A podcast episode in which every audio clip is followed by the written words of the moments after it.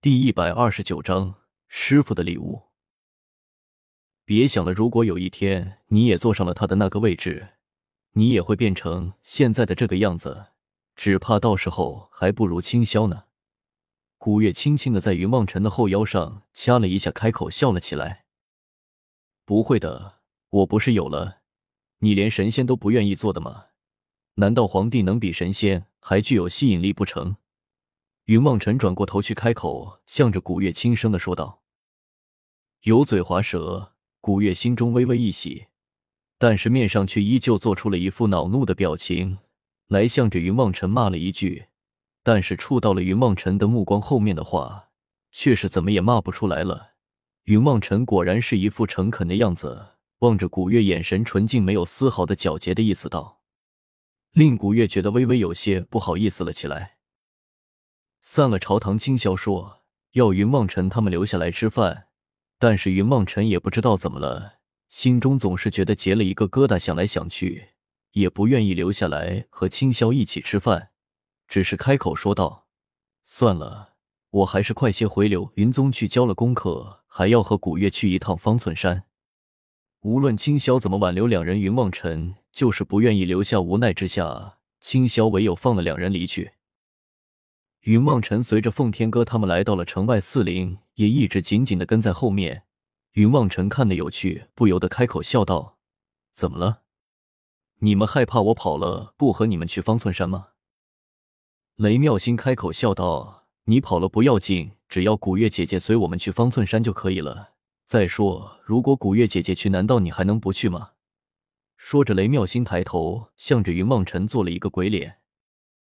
云望尘微微一愣，不由得开口笑道：“我不去了，古月自然就不去。”说着向古月做了一个鬼脸。古月看上去也是心情大好，不由得开口笑道：“是啊，除非望尘也去，不然我一个人也无法行动啊。”燕飞云开口笑了起来，低声道：“这还没成亲呢，就已经夫唱妇随了。要是结婚了，这可怎么办啊？”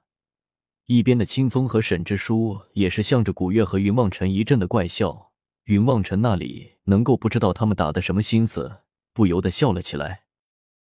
望尘就在众人说笑的时候，一直走在前面的奉天哥忽然停了下来，转头向着云望尘叫了一声，缓缓的走了过来。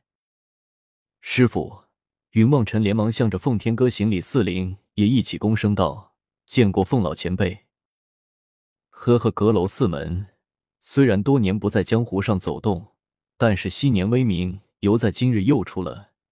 你们这等少年豪杰，果然是令人欣慰，果然是江山代有人才出啊！奉天哥上下打量了一番四灵，不由得开口笑道：“奉老前辈那里话，我们只不过是恰逢其会要说起来。望陈兄身为您的弟子。”小小年纪便有这般修为，日后成就必然不可限量。我们也就是只有在一旁羡慕得分了。燕飞云向着奉天哥拱手笑了起来。呵呵，望尘却是好孩子，老夫晚年得此家图纸可说不枉此生了。奉天哥有些得意的笑了起来，云望尘也有些不好意思了起来。前辈，我们阁楼四门有一件重要的事情，可以说关乎我们四门生死。希望前辈能够让望尘兄弟陪我们回去方寸山一趟。燕飞云看到奉天哥长笑，知道奉天哥现在心情大好，不由得在奉天哥的耳边轻声的说了一句。奉天哥微微一愣，转头向着云望尘看了一眼，开口有些疑惑的问道：“我这个弟子却是我自小带大，什么时候又会关乎你们阁楼四门得生死了？”呵呵，其实我们要找的。是这位孤月姑娘，只不过凤老前辈你也知道，你徒弟却是天生风流，惹得这位姑娘死心塌地的。如果望尘兄不去，我只怕我也请不到这位古月姑娘了。燕飞云苦笑了一下，开口向着凤天哥说道。凤天哥又向着云望尘看了一眼，忍不住开口笑了起来，沉声叫了一句：“望尘。”云望尘一个机灵，连忙开口回应道：“师傅。”阁楼四门怎么说也是我正道中人，既然他们需要你帮忙，那么你就去一趟吧。奉天哥沉思了一下，开口向着云梦辰说了一句。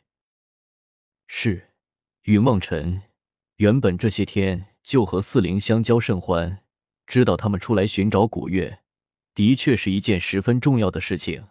刚才就想着怎么和师傅解释，自己先陪他们去一趟方寸山。现在师傅竟然自己提了出来，云望尘自然是心中高兴，连忙答应了下来。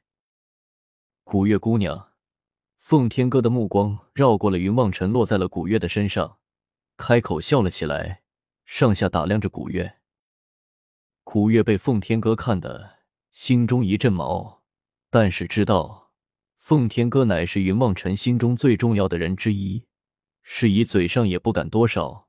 只是低下头来望着自己的双脚，竟然装起了淑女来，让一边的四灵全都忍不住的狂笑了起来。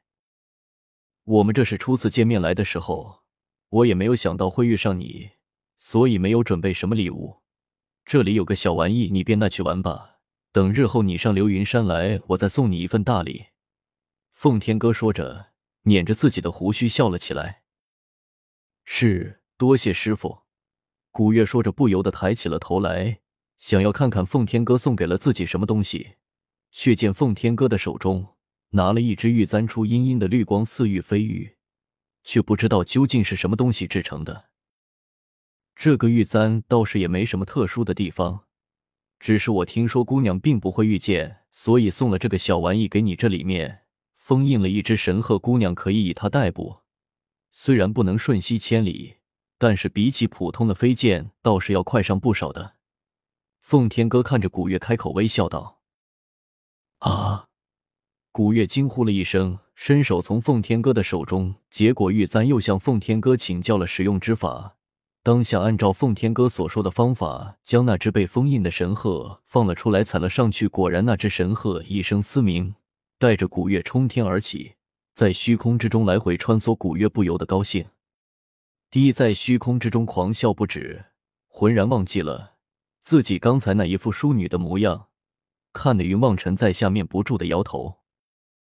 过了一会，古月玩够了，落了下来，开口向着奉天哥笑道：“多谢师傅了，这个礼物我真是太喜欢了，真的是太谢谢师傅了。”说着，古月跳了起来，抱着奉天哥的脖子重重的亲了一下，又拿出了那只玉簪，把玩不已。